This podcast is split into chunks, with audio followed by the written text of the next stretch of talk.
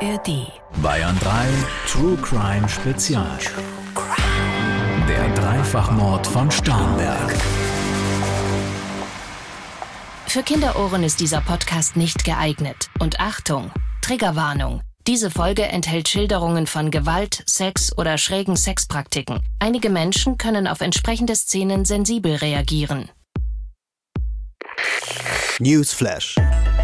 Familiendrama in Starnberg. Sohn erschießt Eltern. Spektakuläre Wende beim Familiendrama in Starnberg. War ein Bekannter der Täter? Dreifachmord in Starnberg. Angeklagter gesteht die Tat.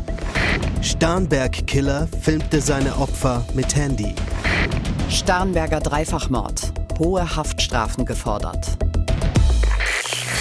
Hello, hello, hello zu einer neuen, ganz speziellen Folge. Das, was ihr gerade gehört habt, waren die Schlagzeilen aus den letzten drei Jahren zum Dreifachmord in Starnberg. Seit August 2021 begleiten wir den Fall mit dir, lieber Alex, auch an dich. Hello, hello, hello. Hello. Du bist ja als Verteidiger des Mitangeklagten direkt an dem Prozess beteiligt und damit natürlich nicht neutral, das sagen wir auch immer dazu, damit ihr wisst, dass wir hier keine neutrale Berichterstattung machen. Jetzt wurde ja das Urteil in diesem Mammutprozess gesprochen. Bevor wir näher darauf eingehen, sag uns mal ganz kurz, Alex, unabhängig davon, wie du das Urteil jetzt findest, wie fühlt sich's für dich an, dass dieser Prozess nach dieser langen, langen Zeit tatsächlich jetzt erstmal bis vermutlich zu eurer Revision zu Ende gegangen ist? Ja, so ein bisschen ungläubig blickt man dann schon auf die Zeit zurück. Das waren ja nicht nur die knapp zwei Jahre Prozess, sondern auch das Ermittlungsverfahren. Der ganze Fall zieht sich ja jetzt schon über drei Jahre. Und wenn ich da so an die Anfänge zurückdenke, da gab es manche Mitarbeiter bei uns in der Kanzlei noch gar nicht. Und für uns alle ist natürlich schon so ein Punkt der Erleichterung gekommen, dass jetzt der Prozess jetzt mal vorbei ist.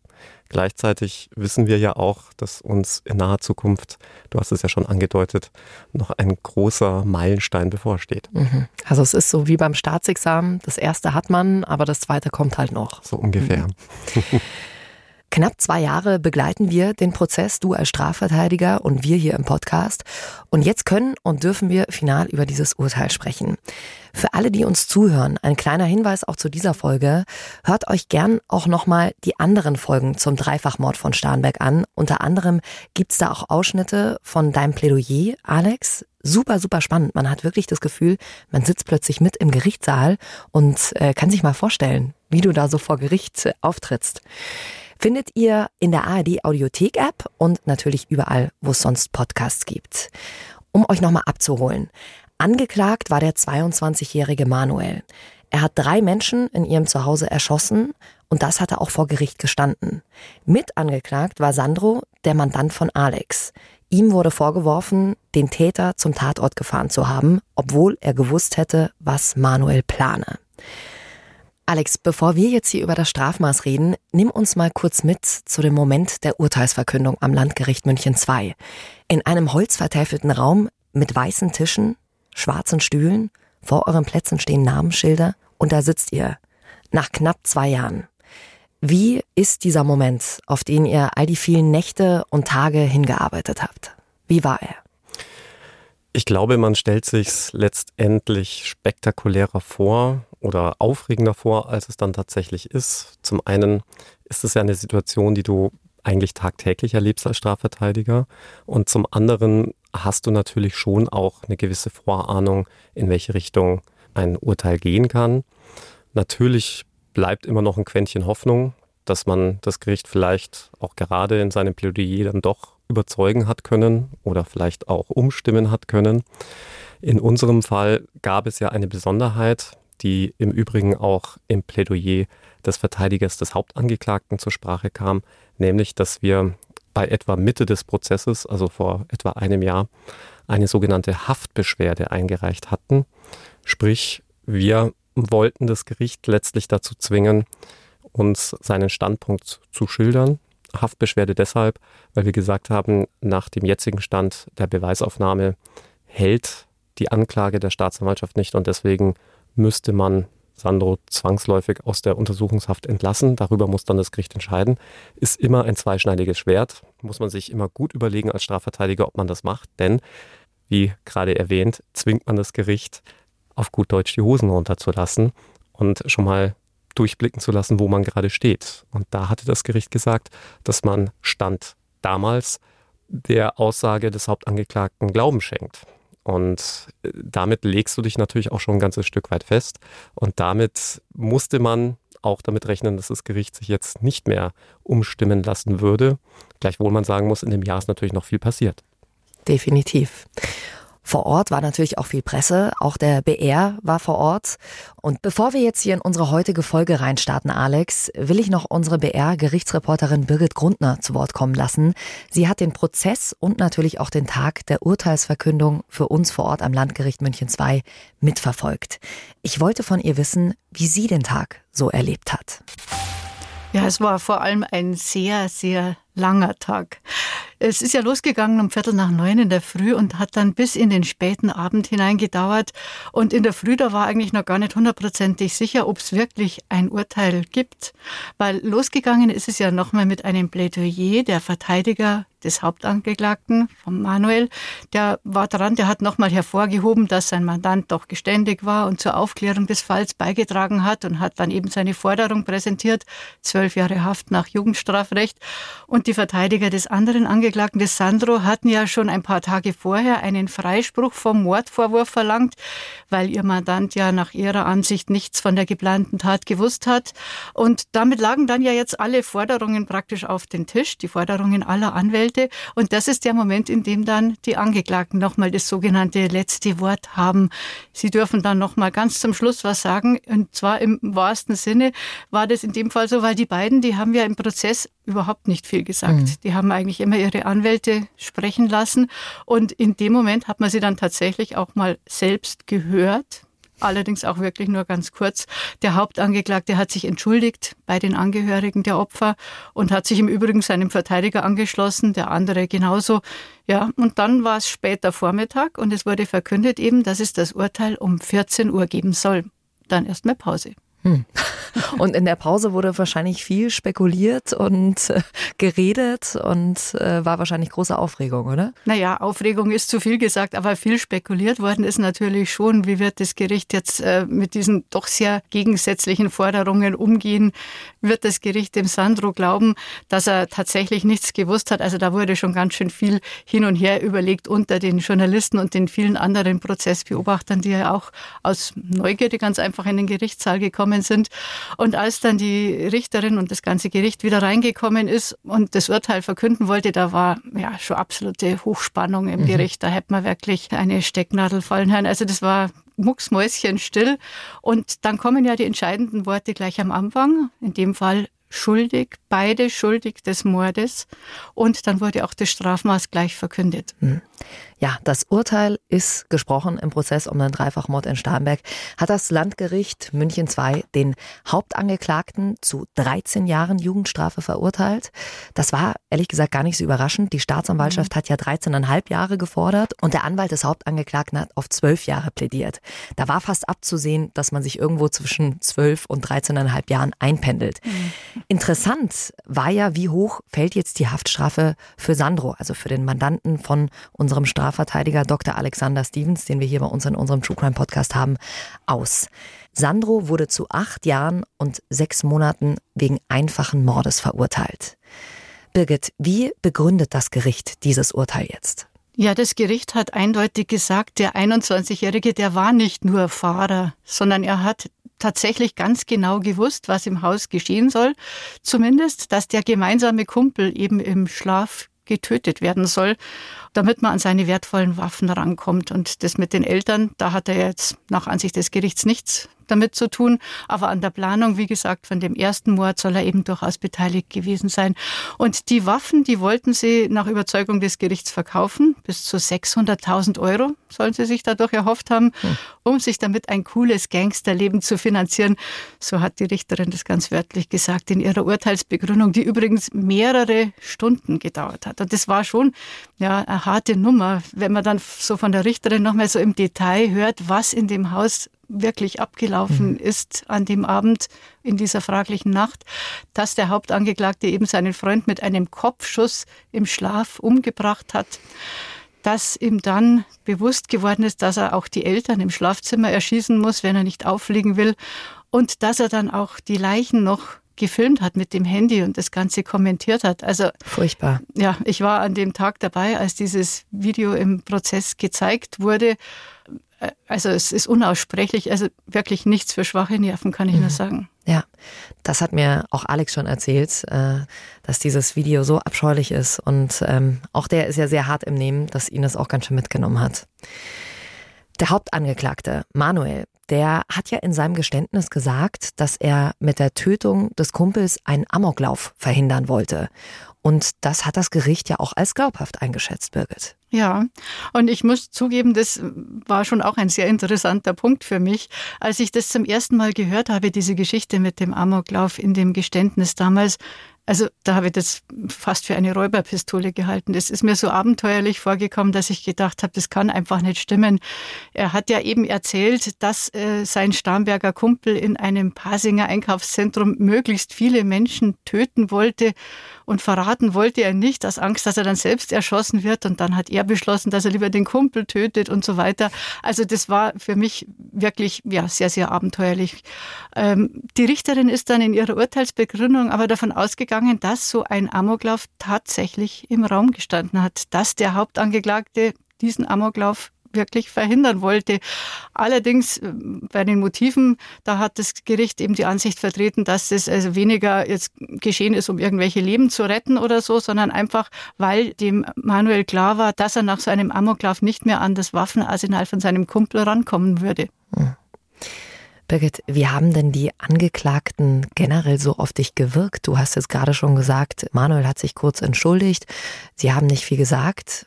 Was hast du sonst noch so wahrnehmen können? Ganz wenig, weil die saßen wirklich äh, regungslos, fast teilnahmslos da. Der Manuel hat äh, über lange Zeit auch die Augen geschlossen gehabt während der Urteilsbegründung. Also da konnte man überhaupt keine Rückschlüsse daraus ziehen, was in diesem Moment in diesen beiden jungen Männern vorgegangen ist. Und ja, das macht schon auch nachdenklich, weil wenn ich mir so vorstelle, wenn ich da sitzen würde und mir würde jemand erklären, dass ich jetzt auch noch die nächsten vielen Jahre im Gefängnis verbringen muss. Also ich, ich weiß gar nicht, was da in mir vorgehen mhm. würde, aber ich könnte auf jeden Fall doch nicht zurück auf meinem Platz sitzen bleiben und einfach bloß vor mich hinstarren. Ja. Mir also, geht's ja auch immer so. Ich kann das auch nicht verstehen und äh, was aber dann in anderen Köpfen abgeht. Ähm, der Manuel oder der Sandro, die haben, beschäftigen sich wahrscheinlich auch schon sehr lang damit und gerade Manuel wusste wahrscheinlich auch, dass das Urteil in die Richtung ausfällt. Ja, das mit Sicherheit. Also überrascht hat ihn das wohl nicht. Aber wenn es dann in dieser, ähm, ja, in dieser Endgültigkeit dasteht, also dann hat es schon noch mehr andere Qualität, würde ich meinen. Definitiv. Danke. Birgit Grundner, unsere BR-Gerichtsreporterin. Ich habe das Gespräch mit ihr vor unserer Session hier aufgezeichnet und ich habe Birgit auch gebeten, die Namen so abzuändern, dass ihr hier nicht komplett verwirrt rausgeht. Wir haben ja die Namen zum Schutz der Beteiligten abgeändert. So, und jetzt wurde also das Urteil gesprochen im Prozess um den Dreifachmord in Starnberg. Hat das Landgericht München den Hauptangeklagten zu 13 Jahren Jugendstrafe verurteilt und der Mitangeklagte, also dein Mandant Alex, hat acht Jahre und sechs Monate wegen einfachen Mordes bekommen. Ihr hattet ja auf Freispruch vom Vorwurf des Mordes plädiert. Hattest du jetzt mit so einem Urteil gerechnet? Zumindest unter der Prämisse, dass das Gericht der Anklage der Staatsanwaltschaft folgen würde, ja, weil man dann auch im Jugendstrafrecht in etwa bei einem solchen Strafmaß rauskommt.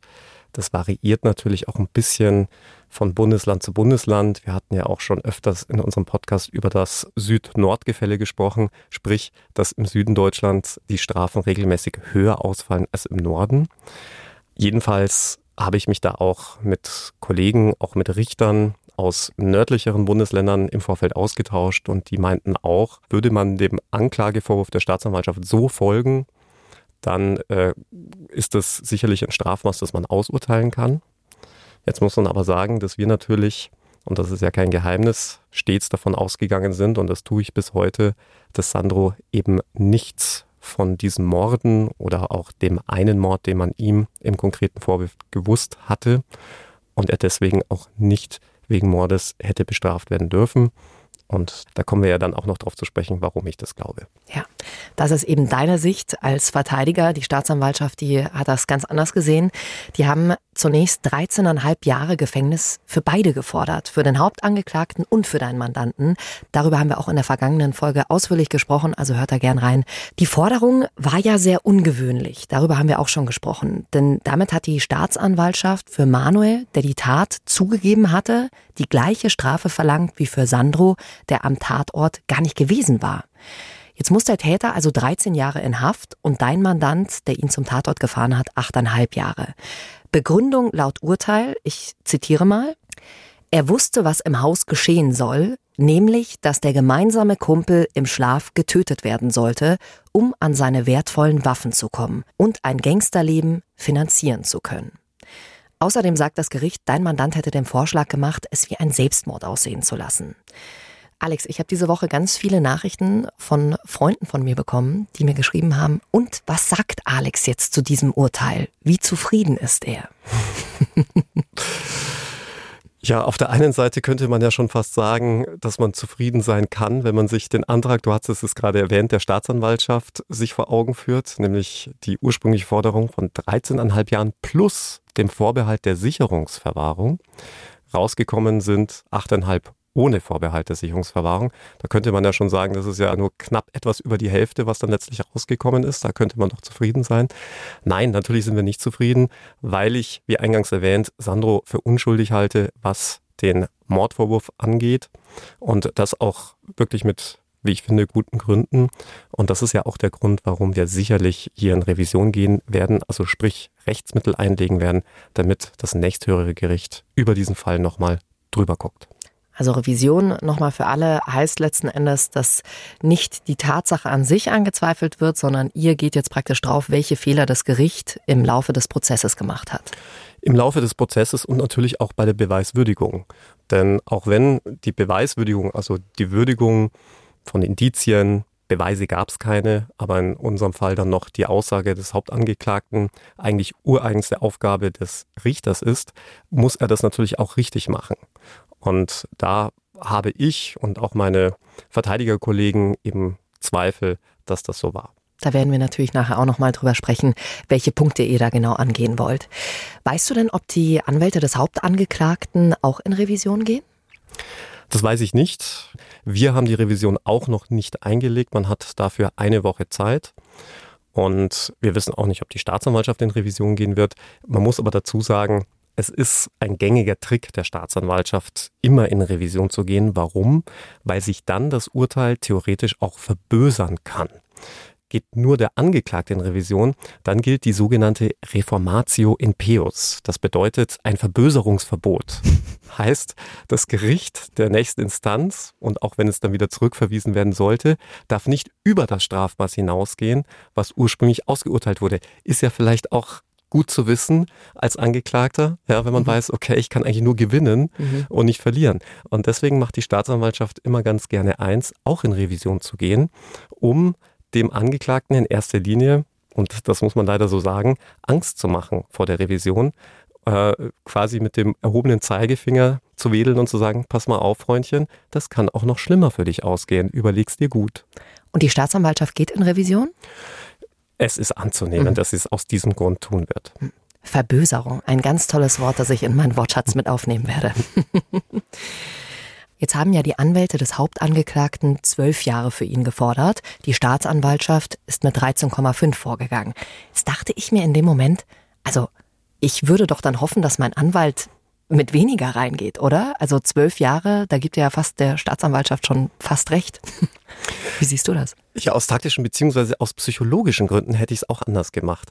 Denn es hat ja schon für große Verwunderung gesorgt. Auch das hattest du ja schon vorher angesprochen, dass die Staatsanwaltschaft insbesondere bei unseren Mandanten ja das gleiche Strafmaß gefordert hatte, sprich 13,5 Jahre für einen Tatbeitrag unseres Mandanten, der ja schon, wenn er denn so zutrifft, als untergeordnet zu bezeichnen wäre. Also sprich, jemanden, bitte in Anführungszeichen zu verstehen, nur zum Tatort hinzufahren und nur vom Tatort abzuholen, ist ja wohl kaum gleichwertig mit der Erschießung, der kaltblütigen Erschießung von drei Menschen.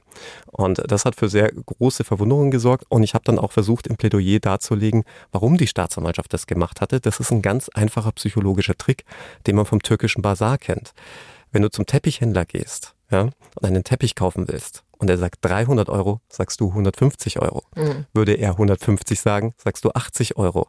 Sprich, du kannst, je höher du einsteigst mit dem Preis, die letztendliche Zahl zu deinen Gunsten verschieben. Natürlich. Ja, und ähm, da hat man auch interessante Tests gemacht. Auch das habe ich in meinem Plädoyer erwähnt, einfach um auch den Zuschauern im Gerichtssaal mal zu erklären, warum die Staatsanwaltschaft eigentlich so ein absurd hohes Strafmaß, zumindest im Vergleich zum Hauptangeklagten, gefordert hatte. Da gibt es einen tiefen psychologischen Test mit einem Glücksrad. Da hatte man Studenten an einem Glücksrad drehen lassen. Das war aber präpariert. Es konnten also immer nur zwei Zahlen rauskommen. Entweder 90 oder 10. Und nachdem man alle Studenten hatte an diesem Glücksrad drehen lassen, hat man ihnen eine Flasche Wein gezeigt. Und die sollten dann den Preis dieser Flasche Wein bewerten. Und alle die, die beim Glücksrad die 90 gedreht hatten, hatten als Preis für die Flasche Wein einen absurd hohen Preis veranschlagt, der meist weit über dem Verkaufspreis lag, wohingegen die, die die 10 gedreht hatten, weit unter dem Preis lagen. Ja. Mhm. Und auf die Frage hin, ob denn das Glücksrad ausschlaggebend gewesen sei bei der Preisbemessung, sagten die Studenten allesamt. Nö, wir sind doch nicht blöd, wir sind ja Studenten. Mhm, ja, natürlich. Aber klar, es beeinflusst dich natürlich. Deswegen ja meine Frage, warum geht man dann als Verteidiger des Hauptangeklagten mit zwölf Jahren rein? Weil dann ist ja, sage ich jetzt mal, kein Spielraum mehr nach unten. Also wird es wahrscheinlich nicht so sein, dass das Gericht sagt, ach ja Mensch, dann gehen wir doch nur acht Jahre. Ja, also muss ich dir recht geben, hätte ich schon allein aus diesem psychologischen Trick heraus anders gemacht. Gleichwohl wahrscheinlich zwölf auch eine realistische Zahl gewesen wäre. Aber damit, wie du schon richtig sagst, blieb dem Gericht ja auch wenig Spielraum. Es ist ja oft so, dass das Gericht dann wirklich, so wie beim türkischen Basar auch, ähm, irgendwo in der Mitte bleibt. Mhm. Das Gericht will ja, will ja schon ein bisschen neutraler sein als die Staatsanwaltschaft und natürlich als die Verteidigung. Und das erlebst du ganz oft. Der Verteidiger fordert ein Jahr, die Staatsanwaltschaft vier Jahre, was kommt raus? Zweieinhalb Jahre. Mhm. Ja. Und man muss aber auch sagen, angesichts der Überlegung der Verteidigung des Hauptangeklagten, aber auch meiner Überlegungen, dass wenn man den Fall genauso sehen würde wie die Staatsanwaltschaft, für den Hauptangeklagten ja die Kronzeugenregelung gelten würde. Immerhin hat er ja unseren Mandanten dann ans Messer geliefert. Mhm. Äh, wäre meines Erachtens ohnehin ein deutlich milderes Strafmaß möglich und vermutlich auch rechtlich zwingend.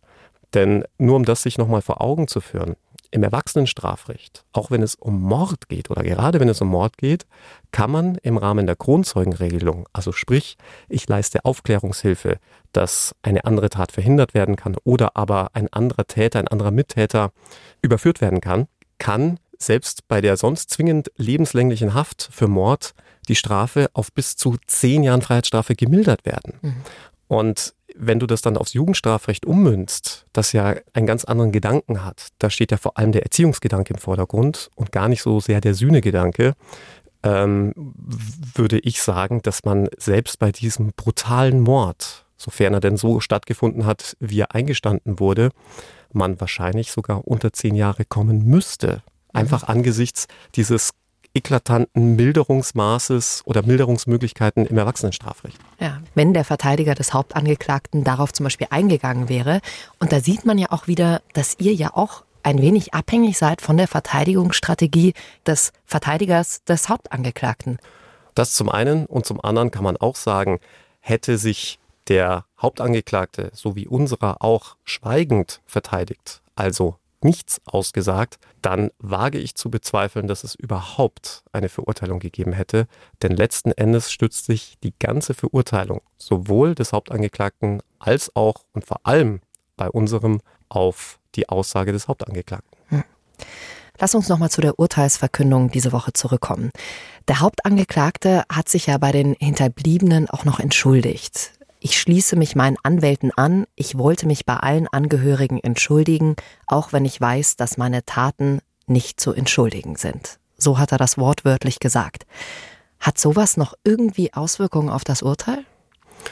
Ja, formal juristisch hatte es Auswirkungen auf das Urteil, weil das Gericht sein niedriges Strafmaß von nur 13 Jahren anstelle der 15 Jahre, die ja möglich gewesen wären, unter anderem damit begründet hat, dass er ja anders als unser Mandant, Reue gezeigt habe und sich entschuldigt habe.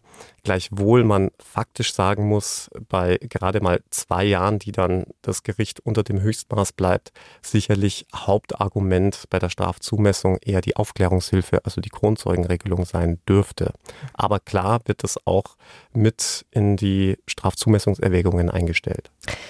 Ich habe es ja vorhin schon gesagt, wir machen hier keine neutrale Gerichtsberichterstattung. Trotzdem äh, muss ich dir die Frage stellen, du hast Manuel in deinem Plädoyer ja auch mehrfach als Lügner bezeichnet.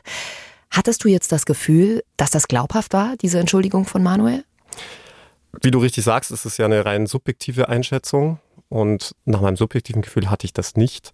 Dazu war die Entschuldigung viel zu wenig elaboriert, viel zu detailarm einfach nur kurz in sich hineinzumurmeln, tut mir leid, finde ich, ist auch schon überhaupt nicht angemessen, wenn man sich anschaut, welchen Schaden und welches Leid er angerichtet hat. Eine Frage, die uns ja auch die ganze Zeit beschäftigt hat, war, ob das Opfer tatsächlich einen Amoklauf in einem Einkaufszentrum geplant hat. Der Hauptangeklagte Manuel, der hat ja behauptet, er habe mit der Tat eben diesen Amoklauf verhindern wollen. Die Richterin ging jetzt auch davon aus, dass ein solcher Amoklauf tatsächlich im Raum stand. Kannst du das noch ein bisschen weiter ausführen, wie sie das im Urteil dann begründet hat? Ja, Jackie, für meine Begriffe blieb dem Gericht gar nichts anderes übrig. Denn wenn man dem Hauptangeklagten Glauben schenken will, dass unser Mandant von der Tat wusste, dann muss man ihm ja notgedrungenermaßen auch die Geschichte mit dem Amoklauf glauben, denn sonst würde das Ganze jetzt sehr zirkelschlüssig werden. Du kannst ja dann nicht sagen, oh ja, also das mit der Mittäterschaft, das glaube ich, das mit dem Amoklauf glaube ich nicht und die anderen Sachen, ja, ähm, so funktioniert es natürlich nicht. Ob jetzt wirklich dieser Amoklauf geplant war, ob es da entsprechende Verabredungen gab, wer da alles beteiligt war, das wird man niemals aufklären können, zumal diejenigen, die da unmittelbar beteiligt gewesen sein sollen, von ihrem Auskunftsverweigerungsrecht Gebrauch gemacht haben, denn dann hätten sie sich ja quasi vor Gericht selbst belasten mhm. müssen. Ähm, vielleicht, wenn man sich die Indizienlage anguckt, kann man sagen, ja, wäre schon denkbar. Die notwendigen Waffen dazu hatten sie. Der Hauptangeklagte hat zumindest in seinen ersten beiden Vernehmungen sehr detailreich geschildert, wie dieser Amoklauf hätte ablaufen sollen. Problem ist nur, dass sich ja der Hauptangeklagte auch da wieder in eklatante Widersprüche verstrickt. Denn bei seiner ersten Vernehmung sagt er nachweislich, das ist ja verschriftlicht, dass er quasi mit beteiligt gewesen sei an diesen Vorbereitungen und auch daran hätte teilnehmen sollen. Beim zweiten Mal sagt er, nee, also das habe alles der getötete Sohn der Familie geplant. Er habe da mit der Planung quasi dann nichts zu tun. Und in seinem schriftlichen Geständnis sagt er, er habe quasi nur vorgegeben, da mitmachen zu wollen, aber innerlich sich vorbehalten, das doch nicht zu wollen. Und da siehst du schon, wie widersprüchlich diese Angaben sind und man sich dann natürlich als Verteidiger, aber wie ich finde, auch als Gericht fragen muss, naja, welche Version dieser drei Geschichten soll ich denn jetzt glauben? Hm. Ja, ich merke schon, du glaubst sie nicht. Das äh, Gericht glaubt auf jeden Fall eine Version, weil sie ja ähm, dadurch ihr Urteil auch begründet hat. Sag mal, wie haben denn Manuel und Sandro auf das Urteil reagiert? Also gerade bei Sandro, da hat die Staatsanwaltschaft, um es euch nochmal ins Gedächtnis zu rufen, ja 13,5 Jahre gefordert. Ich muss ganz ehrlich sagen, ich habe jetzt nicht auf Sandro geachtet, während das Urteil verkündet wurde. Man ist da, glaube ich, in seinen eigenen Gedanken verhaftet. Man hört ja auch dem Gericht aufmerksam zu. Es ist ja auch wichtig zu verstehen, warum ein Gericht so urteilt, damit man auch schon mit Blick auf die Revision abschätzen kann, wie hoch sind die Erfolgsaussichten, wie begründet ein Gericht äh, dieses Indiz, jenes Indiz und so weiter. Von dem her habe ich das, auch wenn ich wirklich direkt neben Sandro gesessen bin, das nur so aus dem Augenwinkel mitverfolgen können. Aber natürlich wird ein Mandant auf die Urteilsverkündung vorbereitet. Wir haben ihm im Vorfeld gesagt, dass die Forderung der Staatsanwaltschaft absurd ist, dass das niemals rauskommen kann und niemals rauskommen wird. Denn das leuchtet selbst dem juristischen Laien ein, dass die Ermordung von drei Menschen und die Begehung von zwei Raubüberfällen nicht gleichwertig zu dem sein kann, dass man jemanden nur irgendwo hinfährt und wieder abholt. Mhm. Wir haben ihm natürlich im Vorfeld gesagt, was realistisch ist, sofern das Gericht den Tatvorwürfen, die die Staatsanwaltschaft erhoben hat, glaubt. Da haben wir ihm gesagt, dass da hier irgendwas zwischen sechs und acht Jahren realistisch ist, haben ihm aber auch gesagt, dass wir weiterhin für seine Unschuld kämpfen und er sich sicher sein kann, dass wenn es entsprechende Anhaltspunkte im Urteil gibt, dass hier Fehler gemacht wurden, wir ihm auch weiterhin beistehen, zur Seite stehen, mit Blick auf die Revision eben auch mit ihm den Weg weitergehen. Mhm. Wie hat Manuel reagiert? Hast du da irgendwas danach mitbekommen? Gar nicht. Manuel ist ja den ganzen Prozess über sehr teilnahmslos gewesen, zumindest wirkte er sehr teilnahmslos. Er hat ja dann in seinem Geständnis gesagt, dass das nur ein Schutzmechanismus sei, dass ihn das schon alles sehr belasten würde. Glaube ich auch. Ich meine, wen würde das nicht belasten? Aber ähm, blickt immer nach unten, sieht immer fast so aus, als hätte er die Augen zu. Gleichwohl ich nochmal an dieser Stelle sagen muss, dass wenn das alles so stimmt, wie Manuel es sagt, er ja ein Kronzeuge wäre, der krasse Aufklärungshilfe geleistet hätte und damit eigentlich deutlich milder bestraft mhm. hätte werden müssen. Wie ist das in so einem Moment der Urteilsverkündung? Wie äußert sich bei dir Nervosität in so einem Moment? Kriegst du dann irgendwie vielleicht ein bisschen schwitzige Hände oder, weiß nicht, zappelst du mit einem Knie rum? Ja, tue ich. Und äh, die Richterin hatte mich sogar an einem Prozesstag darauf aufmerksam gemacht, dass ich äh, recht rumgezappelt hätte und äh, fragte mich dann auch, ob es mir gut gehe. Also sie ist immer sehr fürsorglich, muss man ihr lassen. Und das meine ich jetzt ohne Ironie. Ähm, aber es war jetzt kein Zittern von Nervosität, sondern ich glaube, ich hatte, wenn ich dann wirklich gezittert hätte oder habe, ich weiß es nicht, dann vielleicht eher, weil ich zu wenig geschlafen hatte. Ja, war eine anstrengende Zeit auch für dich. Ja, knapp zwei Jahre, das ist eine lange Zeit. Dein Mandant ist ja auch noch sehr jung. Zu Beginn des Prozesses war er 19 Jahre alt, heute ist er 21 Jahre. Unabhängig davon, was er jetzt gewusst hat und was nicht, mich würde mal interessieren, wie hat er sich über diese Zeit verändert? Welchen Mann hattest du am Anfang des Prozesses vor dir stehen und welchen hast du jetzt vor dir stehen? Ich persönlich habe eigentlich gar keine große Veränderung wahrgenommen. Man würde das eigentlich meinen, weil er sich ja auch in einem Entwicklungsstadium befindet, vom, ich sage jetzt mal, adoleszenten Mann hin zum erwachsenen Mann. Aber ich glaube, das hat schon die Zeit im Knast auch sehr gehemmt. Vor allem, weil er anders als der Hauptangeklagte, und das fand ich ziemlich unfair, auf der Erwachsenenstation untergebracht war, wohingegen der Hauptangeklagte auf der Jugendabteilung untergebracht war und weiterhin ist, mit ganz anderen Vorzügen und auch Möglichkeiten, die die Jugendlichen auf einer solchen Station bekommen.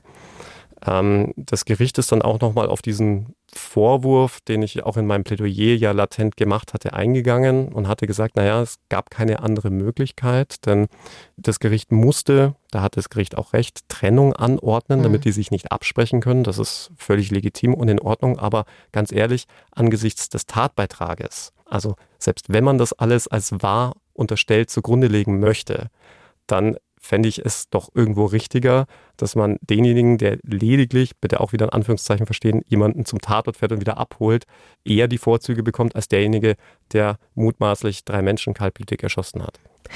Wir haben vorhin schon drüber gesprochen, dass Manuel sich bei den Angehörigen entschuldigt hat. Und gerade so ein langwieriger Prozess ist ja auch wahnsinnig belastend für die Angehörigen der Opfer. Jetzt ist das Urteil da. Das ist auf der einen Seite, könnte ich mir vorstellen, ist man froh, dass man endlich Ruhe findet, dass einfach ein Urteil gesprochen ist, dass man vielleicht damit abschließen kann, obwohl ich es jetzt auch gleich sage, abschließen ist nicht das richtige Wort, weil du sowas niemals abschließen kannst. Andererseits vielleicht sogar genau das Gegenteil, weil einfach keine Strafe hoch genug ist für einen Mörder deiner Familie. Wie haben die Angehörigen der Opfer dieses Urteil aufgenommen? Also ich muss sagen, ich war schwer beeindruckt von einer der drei Angehörigen, die auch als Nebenklägerin aufgetreten ist. Denn die hatte auch, ich will jetzt nicht sagen Verständnis, aber zumindest in ihr Blickfeld den Haupttäter genommen und in ihrem Abschlussstatement, das sie gehalten hatte, gesagt, dass sie sich wünscht, dass er sich irgendwann zu einem, ich sage es jetzt mal sinngemäß, zu einem besseren Menschen verändert. Und ich meine, das zeigt schon Größe, dass du dir dann auch wirklich Gedanken zum Täter machst. Gleichzeitig, ganz objektiv gesprochen, ist es ja wirklich so, du hast immer auf beiden Seiten auch Opfer. Ich will jetzt nicht den Täter als Opfer darstellen, sondern nimm dessen Familie. Der Vater, die Mutter eines Dreifachmörders zu sein, ja, das hast du dir auch nicht ausgesucht. Du zerstörst als Täter ja nicht nur die Familie der Opfer, sondern auch deine eigene Familie. Und ich muss sagen, das hat mich schon sehr beeindruckt, dass man das so abstrahieren kann und sich dann hinstellen kann und auch diese Sicht der Dinge sehen kann. Also an dieser Stelle wirklich Chapeau. Ähm, hat mich auch sehr nachdenklich gestimmt. Dieser Prozess Alex, es gab, glaube ich, auch selten so viele Wendungen und äh, unglaubliche Vorwürfe und äh, wo so viele Rätsel irgendwie zu lösen waren. Ich versuche nochmal äh, kurz so ein paar Eckpunkte hier anzusprechen. Erst dachte die Polizei, es handelt sich um ein Familiendrama. Äh, dann plötzlich dieses unerwartete Mordgeständnis von dem Hauptangeklagten. Dann eben diese Amoklaufpläne in einem Einkaufszentrum, die zur Rede kamen was der Täter angeblich verhindern wollte und ganz viele andere Wendungen. Alex, gab es denn für dich im Laufe dieses ganzen Prozesses mal einen Punkt, wo du gedacht hast, nee, also das kann jetzt nicht sein. Das ist ja was ganz anderes als alles, was ich bisher erlebt habe. Jackie, den Punkt gab es leider viel zu häufig.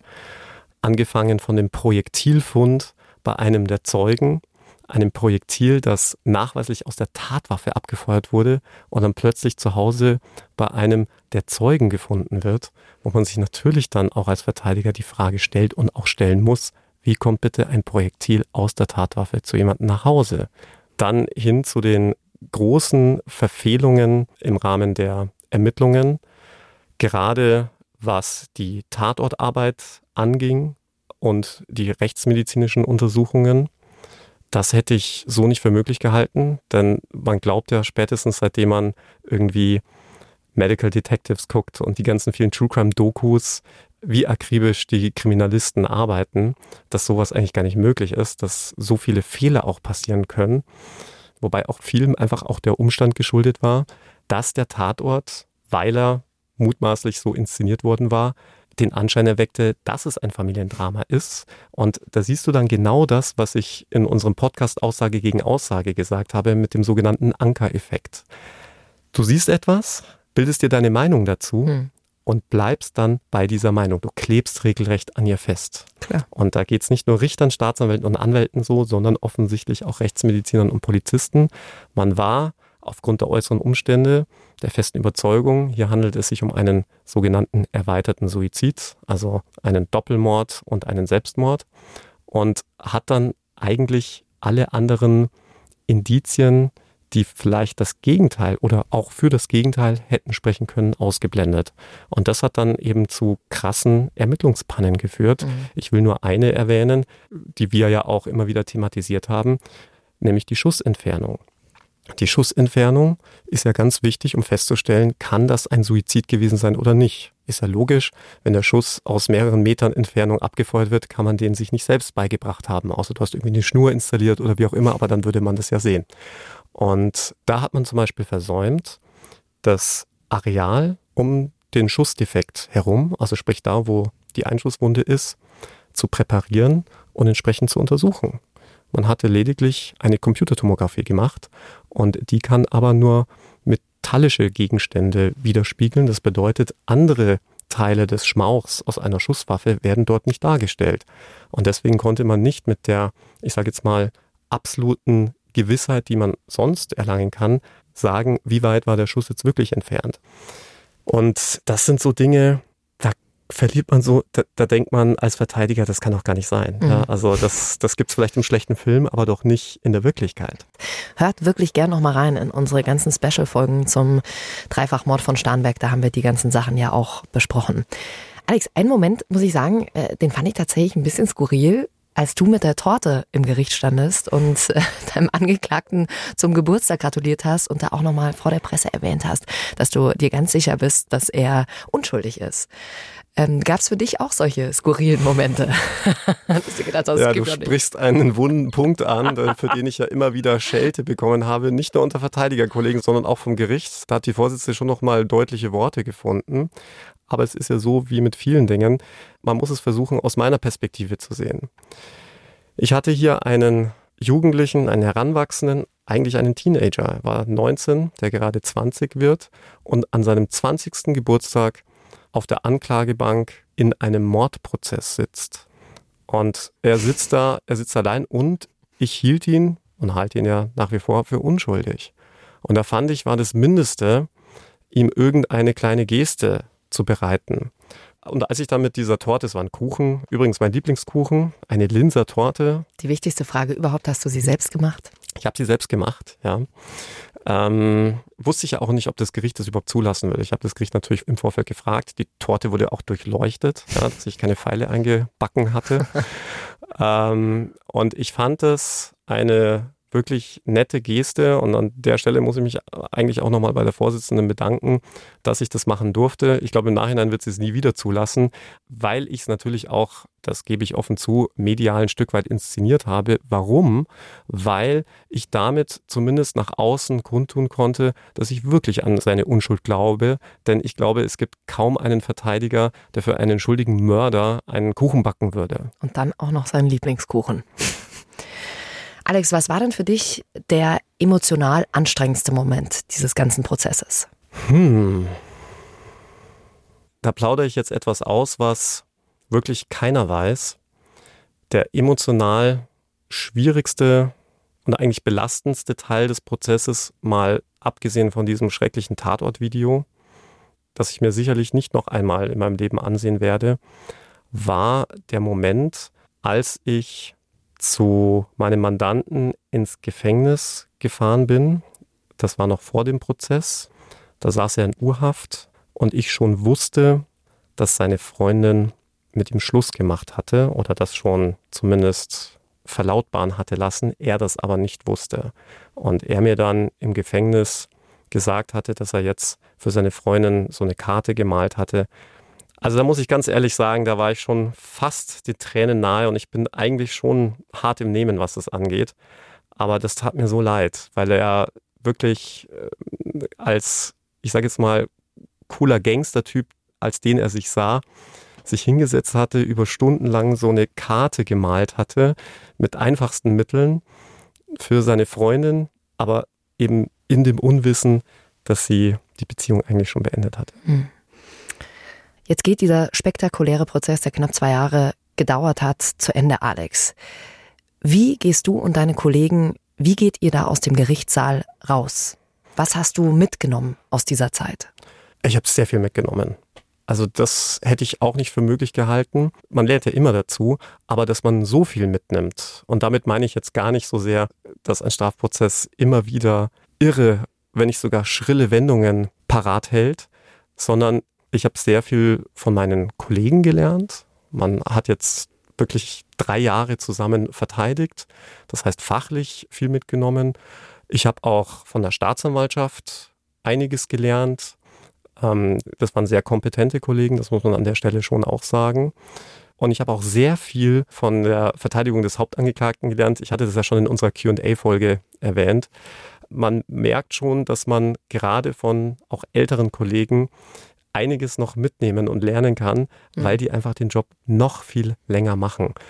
Und ich muss sagen, ich fand es gut, dass wir trotz auch sehr turbulenter Prozesstage, auch das konnte man ja der Presse entnehmen, uns am Ende wirklich alle die Handhaben geben können, sowohl Gericht als auch Staatsanwaltschaft und den Gerichtssaal nicht etwa im Bösen verlässt. Das hast du ja auch in unserer Special-Folge eben schon erzählt, dass äh, man natürlich unterschiedliche Interessen vertritt, aber trotzdem wächst man irgendwie zusammen. Ähm, Jetzt hast du gerade gesagt, ihr habt euch die Hand gegeben. Was wird denn da nochmal gesprochen in dieser Situation? Ist das ein, ach ja Mensch, jetzt haben wir uns ja gut geeinigt? Oder ähm, sagst du dann eher, hey, wir werden uns aber nochmal wiedersehen hier, Revision schon in der Tasche? ja, ich glaube, das weiß ohnehin jeder, dass wir mit dem Urteil natürlich nicht zufrieden sind und dass, dass wir da nochmal nachkatteln, wie man in Bayern sagen würde. Aber wir werden uns sicherlich an anderer Stelle ja wiedersehen. Also sowohl das Gericht als auch die Staatsanwaltschaft, äh, man arbeitet ja weiter zusammen. Und in dem konkreten Moment, diese Woche, war es jetzt nicht möglich, nach der Urteilsverkündung sich jetzt nochmal irgendwie zusammenzusetzen oder so. Das ist, glaube ich, auch eher unüblich. Äh, du darfst ja nicht vergessen, es war ja ein riesiger Medienandrang. Man mhm. musste ja auch äh, den Medien Rede und Antwort stehen. Du kannst nicht einfach an den Medien vorbeigehen. Ich meine, wie sähe das denn aus? Ja? Mhm. Ähm, dann sagen die sich doch auch, ja, hier, der Loser äh, hat nichts mehr zu sagen. Nein, man muss schon auch nochmal äh, das Ganze resümieren und dann bleibt halt wenig Zeit für die privaten Dinge. Mhm. Aber ich bin mir sicher, dass wir uns bei der ein oder anderen Gelegenheit auch mal privat wiedersehen und dann kann man sich ja nochmal austauschen. Alex, jetzt sind wir natürlich ganz gespannt, wie das mit der Revision läuft. Ihr werdet in Revision gehen. Ihr habt noch ein paar Tage Zeit. Vergesst das nicht. Eine Woche hast du gesagt. Ne? Was bedeutet das jetzt in dem Fall konkret? Was sind da genau die nächsten Schritte? Wir haben ja relativ wenig Zeit für die Revisionsbegründung. Also die Einlegung der Revision, diese sehr kurze Frist von einer Woche, ist ja dem geschuldet, dass man, dass man ja in dieser Einwochenfrist ja noch nichts begründen muss, sondern lediglich einlegen muss. Das ist ja ein Zweizeiler. Allerdings ist die Begründungsfrist der Revision für den Verteidiger sehr kurz. Und das bedeutet, man muss schon im Vorfeld hier agieren. Das Gericht hingegen hat jetzt sehr lange Zeit, knapp ein halbes Jahr, das Urteil abzusetzen. Das ist, wie ich finde, ziemlich unfair. Und je länger Prozesse gehen, und da gibt es ja auch Prozesse, die noch deutlich länger sind als der unsere, man denke nur an den NSU-Prozess, mhm ähm, desto länger haben die Richter Zeit für ihr Urteil, aber bei den Anwälten verbleibt es bei einer sehr kurzen Frist, die Revision zu begründen. Und deswegen sind wir jetzt gerade dabei, alle unsere Anträge, die wir gestellt haben, und das waren sehr viele, nochmal zu rekapitulieren, zu gucken, welche könnten in einer Revision Aussicht auf Erfolg haben und natürlich auch mit den entsprechenden Revisionsspezialisten und uns auch mit Kollegen hier auszutauschen. Eine Revision schreibt man meist nicht alleine, denn die Revision gilt im Strafrecht als Königsdisziplin, also wirklich das schwierigste Teilgebiet des Strafrechts, weil sie so kompliziert ist, weil sie so komplex ist. Und das haben wir uns jetzt zumindest für die nächsten Wochen auf die Fahne geschrieben und bedeutet jetzt auch nochmal viel Arbeit. Wenn es da natürlich Neuigkeiten gibt, dann gibt es natürlich auch bei uns ein Update zu dieser Revision. Alex, kannst du uns mal einen kurzen Einblick geben? Vielleicht die drei wichtigsten Punkte, die ihr anführen werdet bei eurer Revision, mal schnell darstellen, damit wir so ein bisschen Einblick bekommen, ähm, auf was ihr da gehen werdet? Also eine Revision kann sich immer auf formelle und sachliche Fehler stützen. Sprich formelle Fehler, dass die Art und Weise, wie der Prozess geführt wurde, nicht richtig war. Sachliche Fehler, dass das Recht an für sich, das Strafrecht falsch angewendet wurde. Auf beides werden wir sicherlich eingehen. Bei den formellen Fehlern muss man dazu sagen, sicherlich auch der Corona-Zeit geschuldet, dass da einiges nicht so lief, wie es hätte laufen sollen. Die Frage ist, ob es hätte anders laufen können. Mhm. Das müssen wir uns nochmal angucken. Aber ich sage dir auch ganz ehrlich, mein Anspruch ist es nicht, eine Revision mit Förmlichkeiten zu gewinnen, sondern natürlich auf sachlicher Ebene. Ja. Und da sind natürlich einer der, der ganz großen Big Points die Glaubwürdigkeit des Hauptangeklagten. Denn nochmal, es stand in unserem Fall Aussage gegen Aussage. Das hat das Gericht ja zumindest in seiner Urteilsbegründung auch so angenommen. Sprich, auch das Gericht geht von einer Aussage gegen Aussagesituation aus. Und da wissen ja alle treuen Zuhörerinnen und Zuhörer unseres True Crime Podcasts aus der Staffel Aussage gegen Aussage, dass das sehr schwierig ist, aufgrund der bloßen Aussage von jemandem ein Urteil zu fällen, wer jetzt von beiden die Wahrheit sagt. Und, und da muss man einfach sagen, da meine ich, dass wir da wirklich gute, nachvollziehbare und tragende Gründe haben, dass die Glaubwürdigkeit des Hauptangeklagten völlig zerrüttet ist. Er hat so oft nachweislich gelogen. Er hat für meine Begriffe auch bei seinen Angaben zur Tat, zum Kerngeschehen gelogen. Er hat sich ja in zahlreiche Widersprüche verstrickt. Das sieht das Gericht und die Staatsanwaltschaft anders. Aber wie gesagt, das muss dann letztlich die Revision klären. Und damit steht für mich fest, jemand, den man wirklich der Lüge überführen kann, auf dessen Aussage kann man ja wohl dann kaum eine Verurteilung unseres Mandanten stützen. Das ist so, wenn du so willst, die Kernargumentation mhm. zum einen. Und zum anderen natürlich auch diese besagten Indizien, die ja auch immer mal wieder in der Presse kursierten und für unsere Begriffe allesamt sowohl in die eine als auch in die andere Richtung zu deuten sind. Und wenn du Indizien hast, die in beide Richtungen zu deuten sind, dann wird es auch entsprechend schwierig, die so zu gewichten, dass du zu einer Entscheidung in die eine oder andere Richtung kommst. Mhm. Und da müssen wir aber offen gestanden die Urteilsgründe abwarten, Denn da kommt es entscheidend darauf an, wie das Gericht begründet. Leider muss man ja sagen, gibt es ja sowas in Deutschland wie revisionssichere Urteile. Bedeutet, wenn ein Richter richtig gut Urteil schreiben kann, kann er es so schreiben, dass du kaum Chance in der Revision hast. Mhm. Deswegen müssen wir das jetzt abwarten und hoffen natürlich, ohne dem Gericht zu nahe zu treten, dass da vielleicht der ein oder andere Fehler gemacht wird. Wir sind sehr gespannt, was da weiter rauskommt. Du wirst uns hier up to date halten. Alex, ähm, irgendwie bleibt immer natürlich nach so einem Prozess eine große Frage einfach stehen und das ist die Frage, warum? Warum passiert sowas überhaupt? Ich weiß, du kannst es nicht beantworten, aber es ist so ein, ja, es wurde ein Urteil gesprochen und äh, du musst dich natürlich auch da emotional distanzieren, aber ich weiß es nicht. Warum, warum muss so ein Scheiß in der Welt passieren? Ja, schlimm ist es vor allem für die Angehörigen, weil was wir jetzt haben, ist ja nur eine sogenannte prozessuale Wahrheit. Das ist mhm. eine Wahrheit, die das Gericht so festgestellt hat. Ob es wirklich so war, wissen wir nicht, werden wir wahrscheinlich auch nie wissen. Dazu sind die ganzen Umstände, wie du es ja schon erwähnt hattest, viel zu verworren. Es gab viel zu viele Wendungen, viel zu viele Hypothesen war es jetzt wirklich der Hauptangeklagte oder gab es noch jemanden Dritten?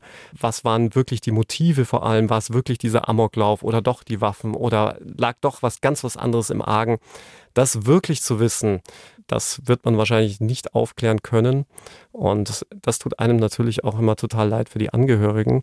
Umgekehrt ist es auch für einen selbst total unbefriedigend. Mhm. Gleichzeitig muss man sagen, in erster Linie dienen solche Prozesse den Angehörigen natürlich irgendwo einen Abschluss zu finden oder einen, einen Punkt zu finden, an dem man dann irgendwie weiterarbeiten kann, an dem es weitergehen mhm. kann. Und ich glaube, das hat dieser Prozess für die Angehörigen sicherlich erreicht. Ähm, ob dieses Urteil wirklich das Richtige ist, das muss am Ende jeder für sich selbst entscheiden. Ja. Ein unfassbar spannender Prozess ist vorerst zu Ende gegangen. Vielen Dank, Alex, für deine ganzen vielen Einblicke, die du uns da gewährt hast und uns so, ja, hautnah irgendwie mitgenommen hast. Man hatte wirklich das Gefühl, man saß im Gerichtssaal mit dabei, was ich übrigens immer noch nicht geschafft habe, was ich irgendwann mal tun werde.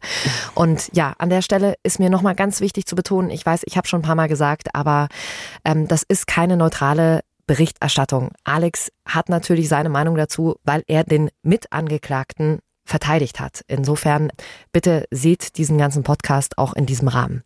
Danke, Alex. Könnte natürlich auch ein Grund dafür sein, dass ich dann zu zittern beginne vor Nervosität, wenn du im Gerichtssaal bist. Ja, dann wird's richtig schlimm, ja. dann zuckt das Bein und alles. Nächste Woche haben wir einen Fall dabei. Oh, da ist mir tatsächlich beim Durchlesen schlecht geworden, weil es um Fahrerflucht geht. Und ich denke mir immer in so einem Moment, das kannst du doch nicht machen, da jemanden einfach so liegen zu lassen. Ja, einer der Fälle, die ich wirklich nie vergessen werde und die mich bis zum heutigen Tage auch wirklich traurig stimmen. Falls ihr jetzt merkt, ach Mensch, manchmal bin ich irgendwie viel zu zart beseitet für diese ganzen echten schlimmen Fälle, dann äh, vielleicht zwischendurch mal so eine Horror-Hörspielserie, wo ihr wisst, okay, das ist in Wirklichkeit nicht passiert. Missing Roberts, wie der Titel schon sagt, äh, ist Robert plötzlich spurlos verschwunden. Eigentlich wollte er in einer abgelegenen Hütte mitten im Wald an einem neuen Buch schreiben, aber als seine Freundin Jana dort ankommt, ist er nicht mehr da. Und dann geht's richtig ab. Fünf Folgen findet ihr in der ARD Audiothek und den Link dazu, den packen wir euch in die Show Notes rein. Alex, danke dir. Danke dir. Und bald sehen wir uns ja wieder öfter, ne? Hast du mich wieder am Haken mit unserer True Crime Live Show. Dann, dann geht die Prügelei um die beste Umkleidekabine wieder los. ja, genau. Und wer bekommt die meiste Schokolade ab? Bis nächste Woche. Und dieses Mal kommt die Verabschiedung von Matze, stoß mal auf, brech mal zusammen und mach mal uns auf den Weg. Das war eine lange Verabschiedung. Also, Matze, die ist uns zu lang. stoß mal auf, brech mal zusammen und mach mal uns auf den Weg. Bis nächste Woche. Ciao, ciao.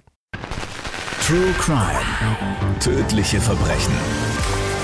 Noch mehr packende Podcasts. Jetzt auf bayern3.de.